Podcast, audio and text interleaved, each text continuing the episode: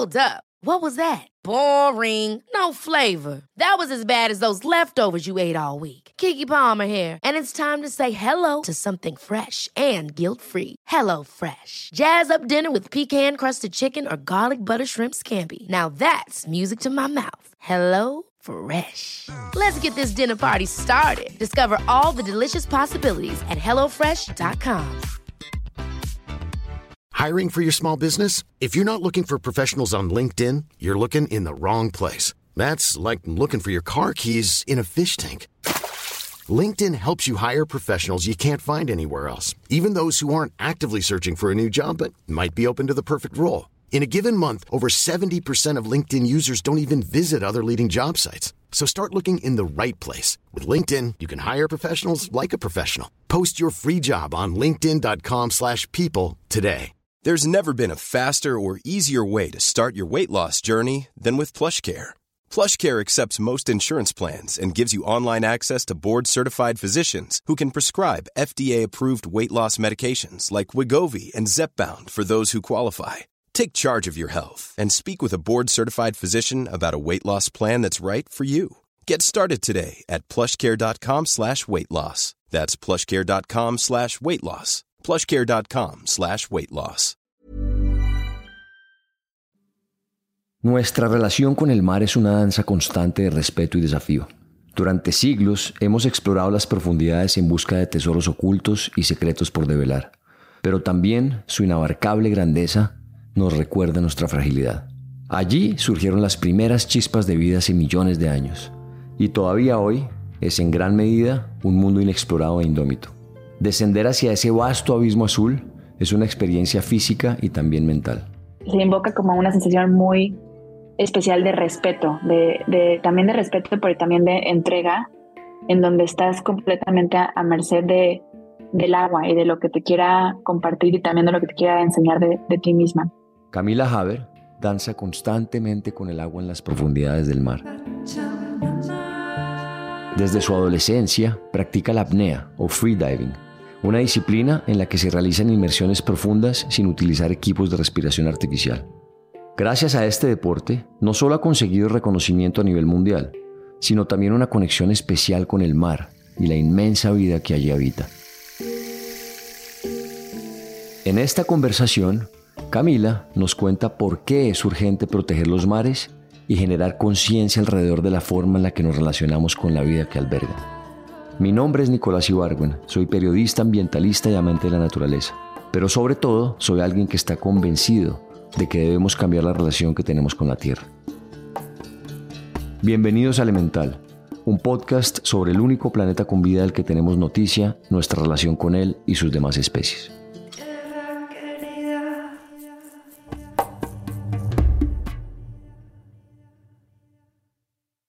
Pues bueno, Camila, primero que todo, muchas gracias por estar acá con nosotros en Elemental. Muchas gracias por hacer la entrevista. Gracias por la invitación, Nicolás, encantada. Me apasiona mucho lo que haces. Siempre he sido un, eh, un freediver frustrado. he hecho por ahí mis cursitos y todo, y sé que de alguna manera es una conexión única, no solamente con, con el océano, sino también con, con nosotros mismos, que me parece me parece fascinante. Cuéntame, ¿dónde empezó tu, tu interés por, eh, por el agua y, y las profundidades? Eh, o sea, el gusto por el mar o el amor por el, por el mar siempre ha estado ahí. Yo, porque yo nací en una isla, en Ciudad de Carmen, Campeche, en el Golfo de México. Y pues desde ahí estaba muy en contacto con el agua, las vacaciones las pasábamos en la playa, íbamos muy seguido al agua y siempre eh, tenía como esta gusto estar en las olas y ese contacto, eh, me sentía muy, muy cómoda. Tomé clases de natación desde muy pequeña, eh, llegué a, pues como niveles competitivos estando muy chica y desde ahí fue como que muy latente siempre el gusto. Eh, también desde pequeña tuve la suerte de tener una familia que me inculcó el tema de cuidado del medio ambiente. Tuve una tía que me llevaba a expediciones, me enseñaba de papel reciclado, como que desde, desde siempre para mí fue un poco a la par y yo sabía que me quería dedicar de alguna forma u otra a estos temas. Y como que en, este, en esta exploración del mundo, esa curiosidad y en este juego, pues me llamaba la atención lo que estuviera debajo del agua, ¿no? Siempre con muchas ganas de conocer más, de aprender más, de ver más. Y de ahí, cuando me mudo al, al Caribe mexicano, a, la parte de, México que conforma el Caribe, pues empecé a hacer otras actividades, otros deportes de, aventura involucrados al agua, ¿no? Eh, kayak y todo. Y entre esas, scuba, o bueno, buceo con tanque. Y me, me acuerdo que me gustó, pero yo era una persona muy, soy una persona con mucha energía, con mucha actividad, como muy distraída y también me costaba como que centrarme. Y el, el buceo con tanque nada más no me ancló, algo, algo me, me hacía falta. Y en una super coincidencia descubrí que existía la apnea, que este tema de estar en el agua, que yo podía entrenar, ser mejor debajo del agua, que podía explorar.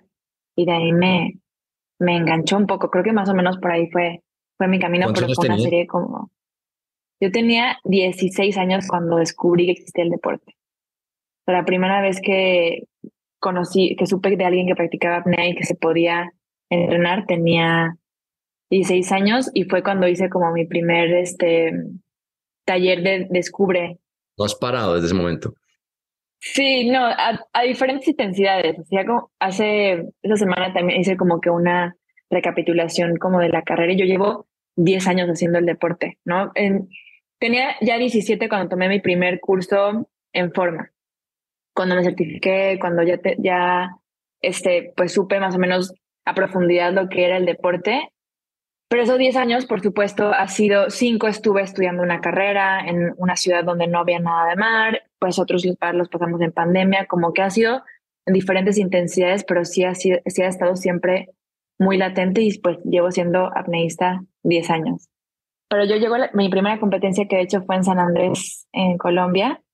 Y además yo me acuerdo que llego y no tenía la menor idea cómo se hacía, no, pero como que ya iba en plan de vamos a ver qué pasa, pero así me hacía falta el lanyard, me hacían falta cuestiones técnicas, no sabía muy bien cómo funcionaban las competencias y todo lo fui aprendiendo a la marcha. Me gusta mucho esta idea de superarme y de mejorar y de cada vez ser mejor atleta, persona, eh, mujer y entonces como que me gustó también ese, esa parte de, reto, que también hacer apnea de manera recreativa y mantenerte es un reto muy grande porque es un juego mental muy fuerte y eso me gustó mucho. Y también empecé a ver que a través de practicar este deporte y a través de las imágenes que salían y, a través de esa conexión que yo iba construyendo con el agua, que también me, estaba yo formando como, como persona, se volvió una plataforma para mí también hablar de temas que me importaran. Como desde ahí ya empecé a ver este, esa mancuerna que hacía el deporte con, con la conciencia que estaba gestando en mí y que también lo podía compartir con más personas. Y cuéntame ese, ese proceso, o sea, ¿cómo empezó tu sensibilidad, por decirlo así, con otros temas, digamos, con el medio ambiente, con la, con la conservación, con la salud de los mares? ¿Cómo, empezó eso? Ya la traía como muy latente a diferentes escalas. Esta isla donde crecí, que se llama Ciudad del Carmen, Campeche, pues yo crecí viendo muchas bellas naturales, eh, una isla eh, muy bonita. Imagínate en el Golfo de México que tiene una laguna de términos, veíamos delfines en la orilla. La laguna de términos es como una laboratorio donde se pueden ver el cambio de corrientes, salinidades o todo un tema de la salud del, Golfo, ¿no? Y, recorriendo manglares y como... Pero conforme fui creciendo también fue viendo el impacto que fue dejando la industria petrolera, porque Ciudad del Carmen es eh, de donde sale una tercera parte del petróleo del país. Entonces también desde ahí ya eh, viví ese impacto, nos mudamos a, a esta nueva zona que tenía todo una serie de elementos nuevos, entre ellas los cenotes y también unas playas con diferentes atractivos. Yo me acuerdo perfectamente la primera vez que vi un tenedor de plástico en la playa. Y me acuerdo perfectamente lo mucho que me marcó y conforme fueron pasando los años cada vez se volvió más recurrente. Y también empecé a ver cómo eh, la calidad del agua en los cenotes iba disminuyendo, la calidad de, o bueno, iba empeorando cómo el crecimiento exponencial que estaba llevando a las zonas incrementaba las problemáticas ambientales, entonces como que fue un poco eh, a la par y también tener la oportunidad de adentrarme al, a los cenotes y entré a una carrera que se llamaba Ingeniería en Desarrollo Sustentable. Y después de un año me di cuenta que a mí lo que me interesaba era agua y me cambié a una carrera que me permitiera como que hacer mi, mi concentración en recursos hídricos. Y conforme más aprendí en la carrera, más me motivaba a entrenar y a romper récords para que se escuchara lo importante que era eh, hablar de, la crisis hídrica, porque también yo crecí escuchando mucho de los residuos, de eh, las energías renovables, del, eh, como temas que están muy en el foco y de, del agua se, se, seguía como que muy, muy pausado el tema. Y de ahí me di cuenta que tenemos un problema muy grande que no vamos a saber este, manejar cuando, cuando llegue y, y pues así fue, se fue dando. Bueno, pero antes de que profundicemos en la parte ambiental, porque pues yo quiero profundizar mucho ahí, quiero que hablemos un poco más de la parte, antes de empezar allá, de la parte de lo que es la apnea, porque mucha gente pues la verdad no conoce mucho la apnea y sé que dentro de la apnea hay mil disciplinas y, no sé cuáles practicas tú. Cuéntanos un poco qué, qué, es la apnea. Sí, yo empecé a hacer eh, apnea sin aletas, eh, en, llaman peso constante sin aletas. Eh, o sea, descalza básicamente. Es un estilo pecho de natación, pero más, más este, extendido y con la patada de rana y brazada de pecho. Ok.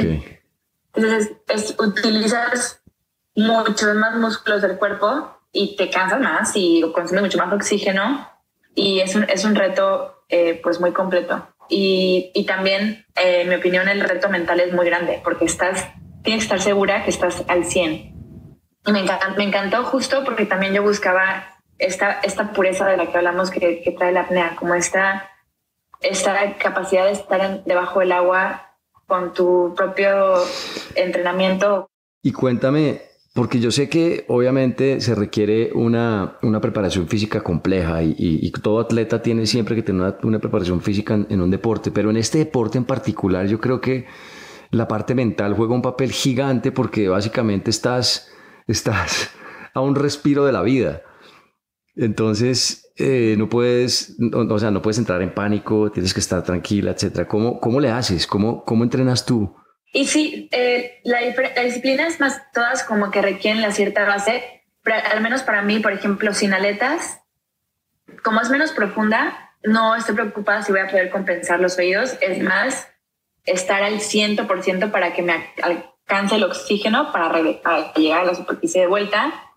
El reto es porque poder compensar los oídos a mucha más profundidad. nada más para, como, eh, que para comparar las disciplinas, el récord nacional que tengo en finaletas lo tengo en 58 metros de profundidad y el que tengo en vialetas lo tengo en 82 metros de profundidad.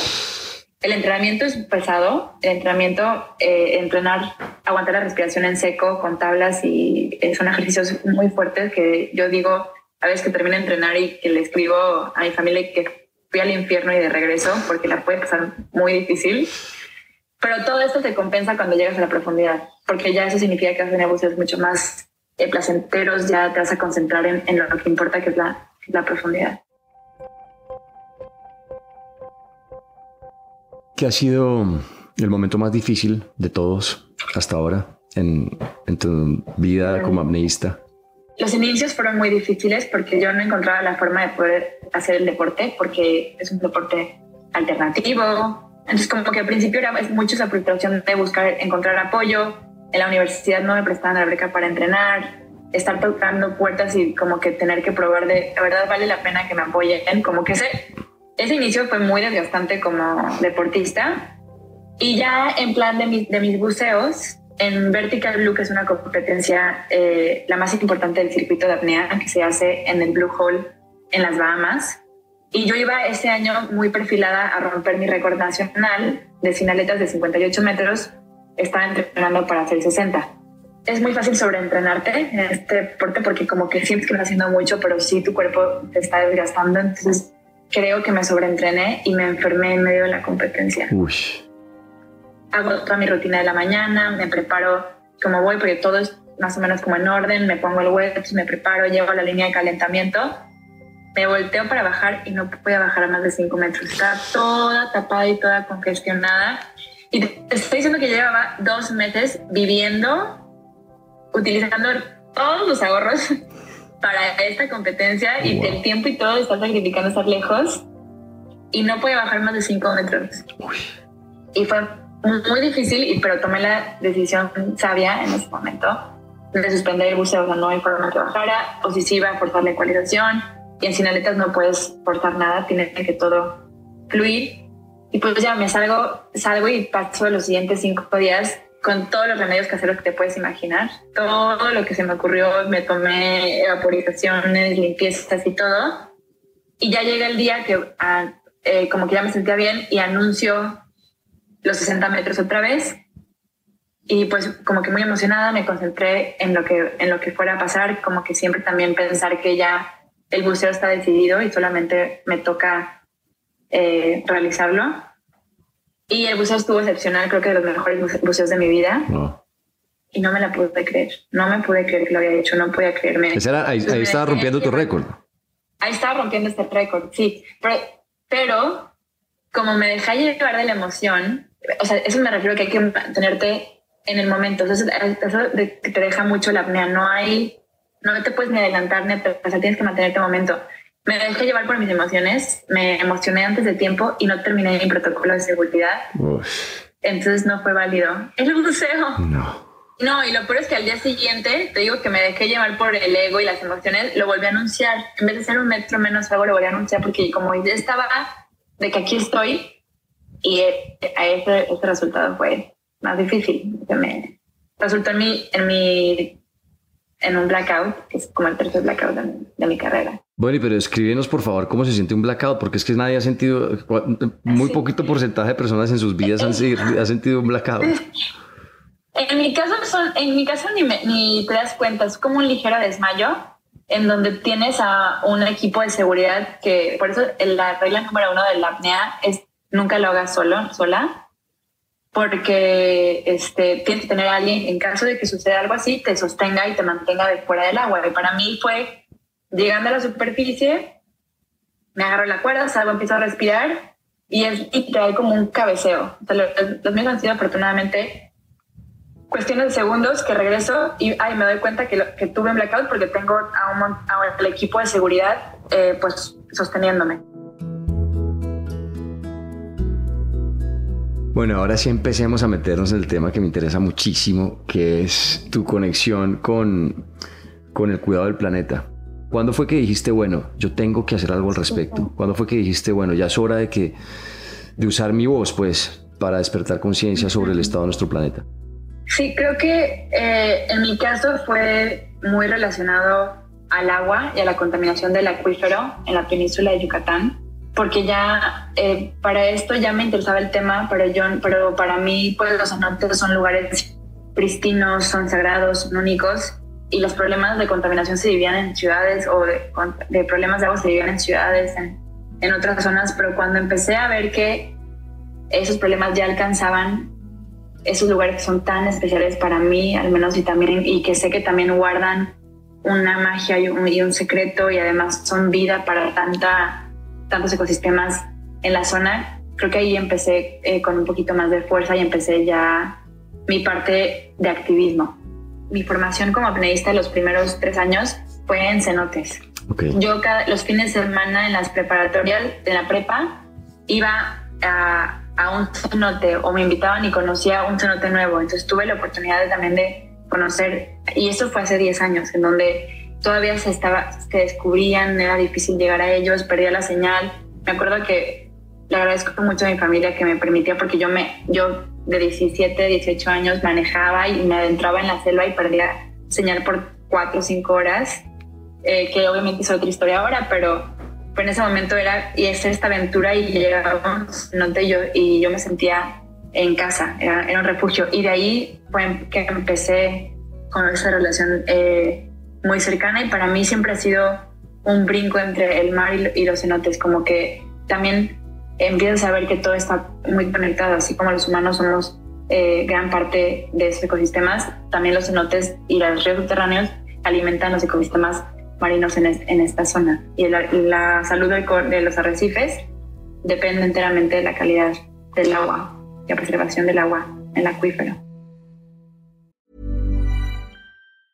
If you thought the only way to get a more defined jawline with natural looking results was through surgery, think again. Juvederm Volux XC is a non surgical injectable gel filler that improves moderate to severe loss of jawline definition and can help you achieve natural looking results with little downtime. Even better, this improved definition lasts up to one year with optimal treatment. No maintenance required. Improve jawline definition for a smooth, sculpted look with Juvederm Volux XC. For important safety information and to find a licensed specialist, visit juvederm.com. That's J U V E D E R M.com. Not for people with severe allergic reactions, allergies to lidocaine, or the proteins used in Juvederm. Common side effects include injection site redness, swelling, pain, tenderness, firmness, lumps, bumps, bruising, discoloration, or itching. There's a risk of unintentional injection into a blood vessel, which can cause vision abnormalities, blindness, stroke, temporary scabs, or scarring. Talk to a licensed specialist to find out if it's right for you. Ever catch yourself eating the same flavorless dinner three days in a row?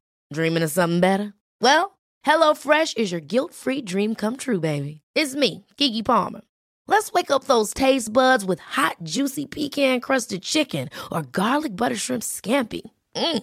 Hello Fresh. Stop dreaming of all the delicious possibilities and dig in at HelloFresh.com. Let's get this dinner party started. One size fits all seems like a good idea for clothes until you try them on. Same goes for healthcare. That's why United Healthcare offers flexible, budget friendly coverage for medical, vision, dental, and more. Learn more at uh1.com. En tu tiempo como, como activista, eh, en tu vida personal, digamos, como testigo directa de esto, ¿cómo ha sido el deterioro, el deterioro que has visto en, en los ecosistemas que, que, tú practicas tu deporte, o sea, en, en los mares y en, en los cenotes donde lo has practicado, así como, como testigo directo? Directo, sí.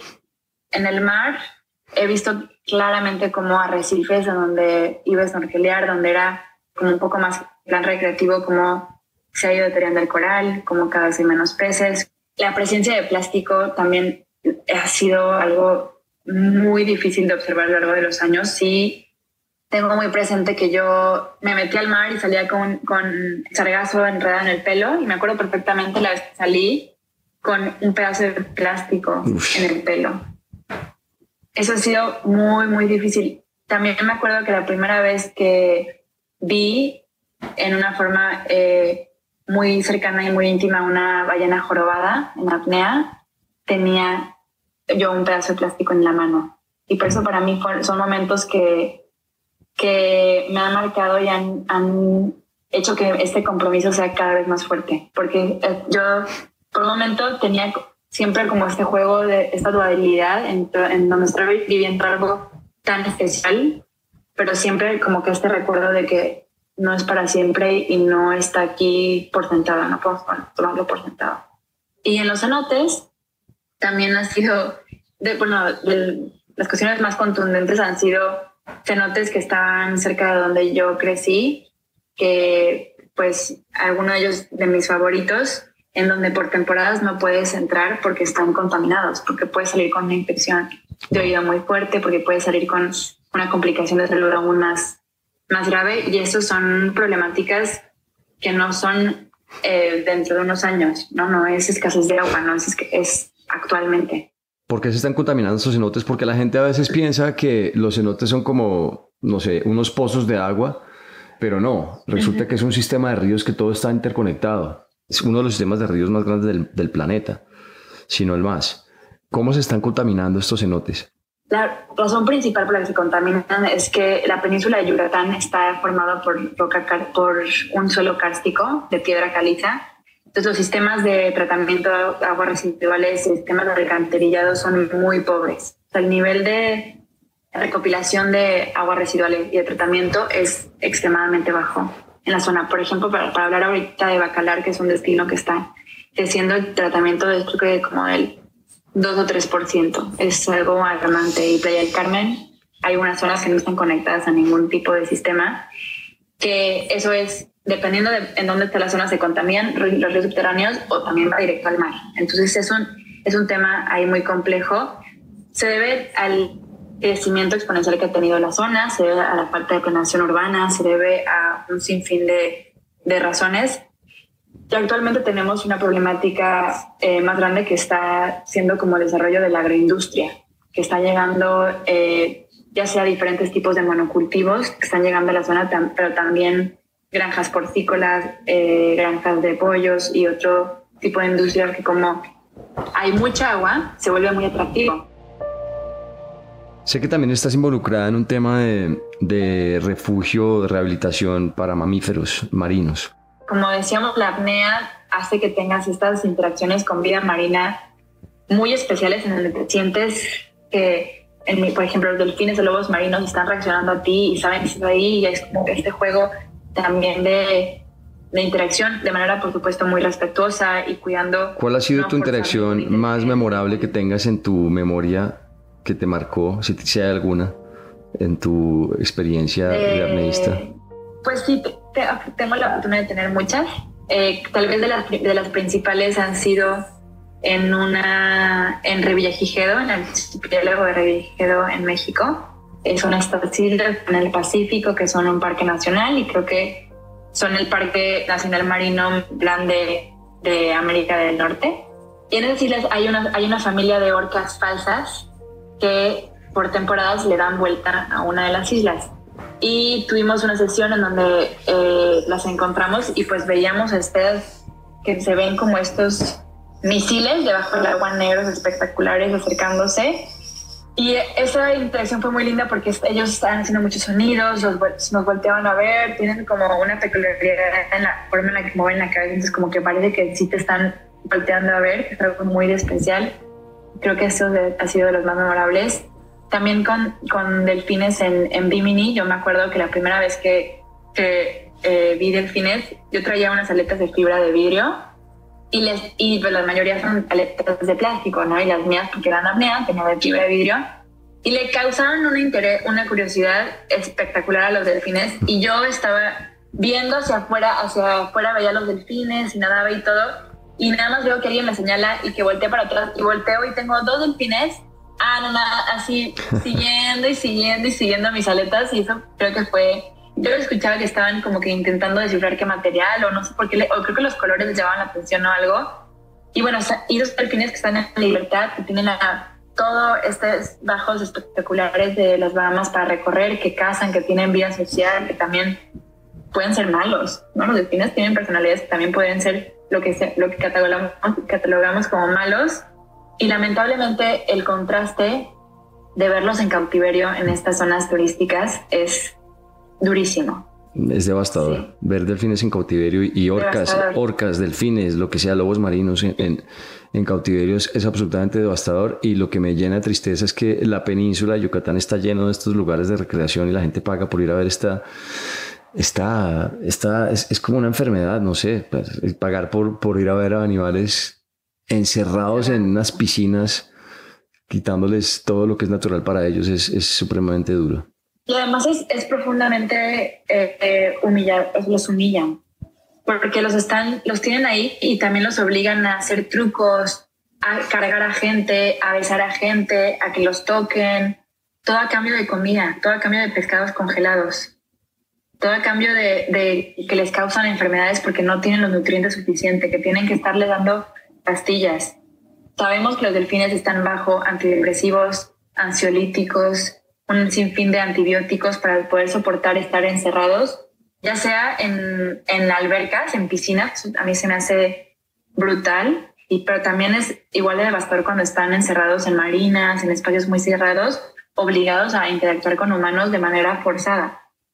Eh, sobre todo ver a seres que son tan avanzados, que tienen una capacidad eh, de desarrollo personal, intrafamiliar, de recorrer el mar, de bucear, de cazar, eh, reducidos a esa, a esa forma de entretenimiento se me hace muy, muy fuerte y como dices, es, devastador. Entonces, en México tenemos más de 450 mamíferos marinos en cautiverio principalmente delfines, pero también leones marinos, manatís y un par de osos polares. Y justo eh, mis esfuerzos, otra parte de mis esfuerzos van muy, muy de la mano de hablar de de lo dañino que es este, esta industria del cautiverio, como eh, amparados por, una, por un discurso de conservación y de educación, han logrado perpetuar su modelo de explotación de seres con fines de entretenimiento, que es desgraciadamente altamente lucrativo y se lo siguen haciendo,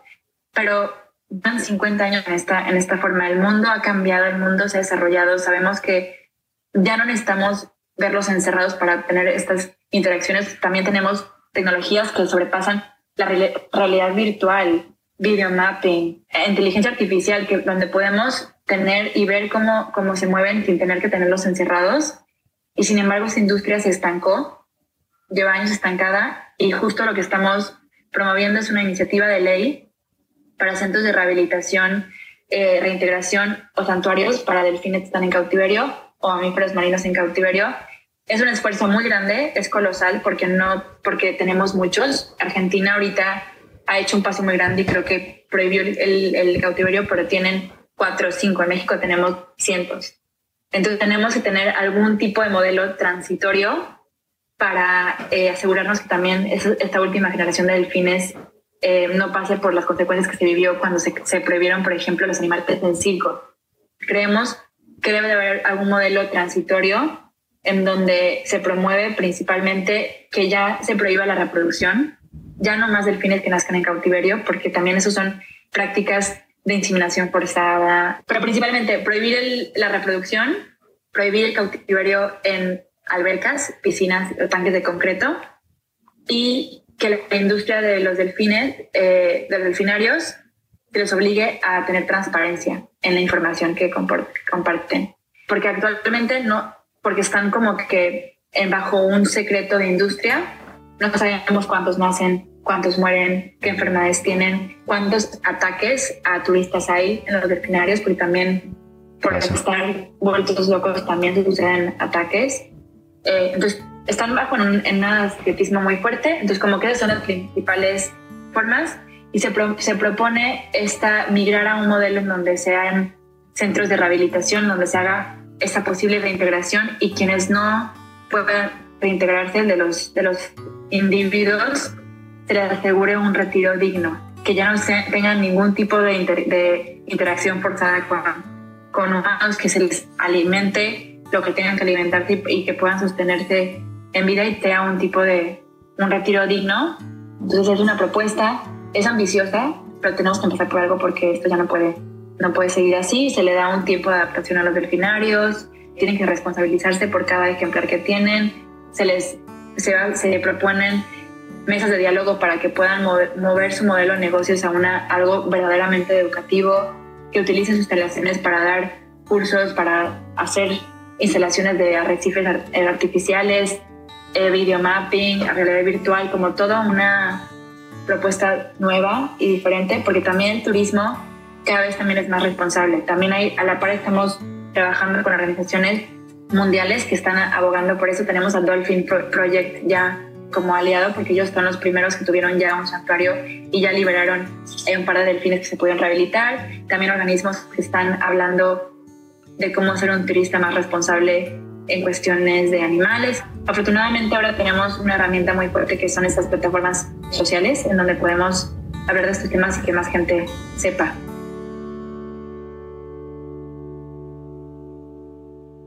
¿En qué proyecto estás trabajando ahorita en particular? O sea, o, a qué estás prestándole tu voz en temas de conservación y activismo? Sí, justo yo eh, ahorita formo parte de un colectivo que se llama SOS Cenotes, mm. que estamos abordando eh, puntualmente las problemáticas y el riesgo que se enfrenta nuestro patrimonio cultural, biocultural, arqueológico y los recursos hídricos de la zona a raíz del proyecto más llamado Tren Maya y se está haciendo sobre zonas increíblemente delicadas, el suelo kárstico, se están haciendo pilotes para poder sostenerlo. El, esto pone en riesgo todas las características de las que estamos hablando que tienen los notos y los ríos subterráneos. Y como se está haciendo con una, con una prisa por completar, tampoco se está llevando a cabo el cuidado y la recopilación de información eh, arqueológica. Y por supuesto, el tema de especies endémicas está altamente, están protegidas por las normas eh, se encuentran en el trazo del tren y tiene, tiene muchos, pues, muchas afectaciones. Y también a nivel social, que lo estén operando los militares, que estén llegando a zonas que se encuentran mantenidas como que con sus tradiciones, que quieren procurar su cultura, que quieren recuperar la cultura maya también, que es una cultura que está latente, es es muy, muy indignante para ellos también se haya puesto el nombre de Maya, ¿no? Creo que hemos estado ahorita como colectivo, que somos un colectivo urbano, viendo cómo acompañar también la lucha que llevan eh, los pueblos originarios, los pueblos indígenas de México por defender su territorio. Porque este tren también ha llegado, ha causado mucho despojo, ha engañado a personas, ha convencido de que este es el camino para también nada más un poder imponer un modelo económico que perpetúa desigualdades, que perpetúa estas, esta como pérdida de cultura y también de identidad que, que llevan muchos años defendiendo, ¿no? Yo estoy pues muy preocupada porque no sabemos qué pueda pasar como con, con los escurrimientos, ¿no? La, cantidad de selva que se ha, que se ha eh, levantado, que se ha deforestado, a final de cuentas es un filtro para toda esta agua y todo el escurrimiento que puede haber de materia orgánica que va a llegar a los cenotes y que consecuencia llega al mar también es, es alarmante.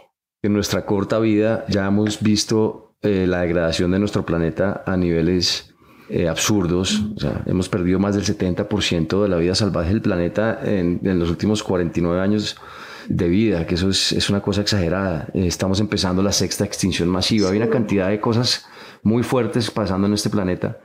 pero cuéntanos si si tienes esperanza y si la tienes, ¿cómo, cómo le haces? Sí, o sea, creo que, o sea, para mí es difícil y como hablar de ser positiva y la esperanza, es decir, porque como que, o esto que esperanza es lo último que muere, porque creo que desde pequeña me han inculcado un poco la corriente del estoicismo y donde como aceptar lo que es y aceptar lo que viene y porque tal vez a veces mantener como este optimismo y esa esperanza y que te decepciones constantemente es muy difícil, ¿no? Y te, te puede deteriorar mucho. Para mí, no sé si tal cual como usaría tal vez la palabra esperanza, pero tal vez esta motivación, esta inspiración, principalmente esa inspiración viene como de lo colectivo. Por esta lucha, todo lo malo que ha traído el tren Maya, por ejemplo, para mí de lo bueno es que me ha dejado de las relaciones más especiales en mi vida, me ha acercado a personas que luchan y me inspiran constantemente a ver que hay otras formas de vivir en el mundo. Y para mí, nada más conocer eso ya, para mí ya es, es ganancia. Sí creo que, yo creo que el antídoto para la inspiración, para la frustración, para la desesperanza es la acción. Yo creo que no puede haber eh, esperanza sin acción. De nada sirve tener toda la esperanza del mundo y no, no tener ningún tipo de acción o no hacer ningún tipo de acción. De nada sirve estar de acuerdo con que sí hay un problema pasando, creo en el calentamiento global, pero si no hacemos nada, creo que eso se queda como en algo muy estático. ¿Tú, tú qué, qué, tienes para decirle a la gente? Porque muchas personas, por lo menos en mi, en mi experiencia, con problemas tan grandes, como tan abrumadores, tan, tan un poco fuera de, de, nuestro alcance, digamos, en nuestras vidas cotidianas, como el cambio climático, como la degradación de los mares, la degradación de los ríos, la degradación de las selvas, de los bosques, la contaminación, el consumismo excesivo, todo esto. Y a veces siento, eh, muchas veces hablando con gente siento que, que, hay esa desesperanza desde sus lugares de no, de, no, de no poder hacer nada, de impotencia. Pero yo estoy completamente convencido de que cada uno, cada individuo tiene un poder gigante para hacer cosas. ¿Qué opinas tú? Sí, para mí creo que cada, o sea, cada persona puede, tiene por supuesto las acciones individuales, los esfuerzos que, que hagan el, el, día a día, pero sobre todo buscar lo colectivo. A mí se me hace que tenemos eh, mucha fuerza eh, como personas, pero sobre todo cuando nos unimos y encontramos espacios donde podemos hablar de estos temas y compartir y solucionar y empujar y, y apretar los botones correctos de donde hay mucha, mucha fuerza. Sí, creo que entiendo que los problemas se vuelven súper abrumadores y entiendo que es a veces de dónde empiezo, ¿no? pero empezar pequeño y empezar en lo local y empezar en, lo colectivo, o justo eh, encontrar personas con las que compartas un interés, una causa, una problemática y que puedas abordar desde, desde, tu, desde tu espacio, se me hace ya importante. O sea, creo que los grandes cambios suceden cuando empezamos a, a, mover la narrativa. Entonces, sí, entre lo más cercano, entre las personas que estamos cercanas, empezamos a hablar de estos temas y empezamos a cambiar esta narrativa y también despertar cada vez más, más eh, de diferentes temas, creo que por ahí también hay un camino muy valioso. Bueno, ¿y cómo te quieres despedir de la gente? Mm, me quiero despedir, pues en un tono de encuentren a su manada. Yo, eso que tu vibra trae a tu, a tu tribu, eh, porque sí estamos entrando en, tiempos muy difíciles, creo que de muchos aspectos. El tema que te, que te importe eh, se está moviendo mucho en el mundo y es, es difícil, pero es, es, muchísimo más este, eh, a menos si lo compartes con más personas, si lo puedes hablar, si lo puedes, como terapias grupales, poder hablarlo. Pero antes de encontrar a tu manada tienes que encontrar tu causa. O sea, sí, para mí una vida, para tener una vida con sentido, tienes que tener algo que te mueva, ¿no? Y no puede ser solamente como algo personal. Sí, creo que si te mueve querer ganar, querer triunfar, querer, querer viajar, querer, no es suficiente. Tienes que tener algo externo y algo más allá de ti que te mueve y que te haga que estés ahí todos los días, porque si no, eso siempre se va a quedar corto. Siempre vas a perderlo, si no. Y si encuentras una causa, vas a tener infinita motivación porque siempre va a haber algo más que hacer.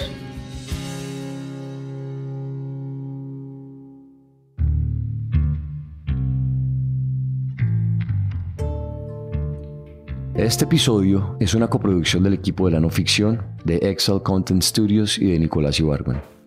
Producción en México por Omar Bautista Hernández. El guion fue escrito por Juan Camilo Hernández Meléndez y editado por Miguel Reyes. La producción ejecutiva es de Isaac Lee y Carmen Graterol.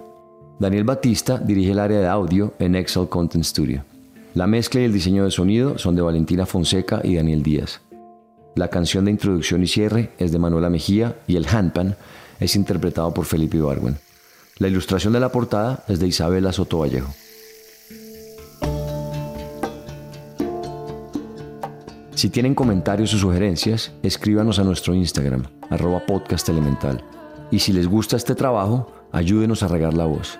Recomiéndelo a amigos o a familia quienes les pueda servir o interesar. También no se olviden de darle clic al botón de seguir o follow y a la campanita dentro del show elemental para no perderse ningún capítulo nuevo. Muchas gracias por escucharnos. Nos vemos en el siguiente episodio.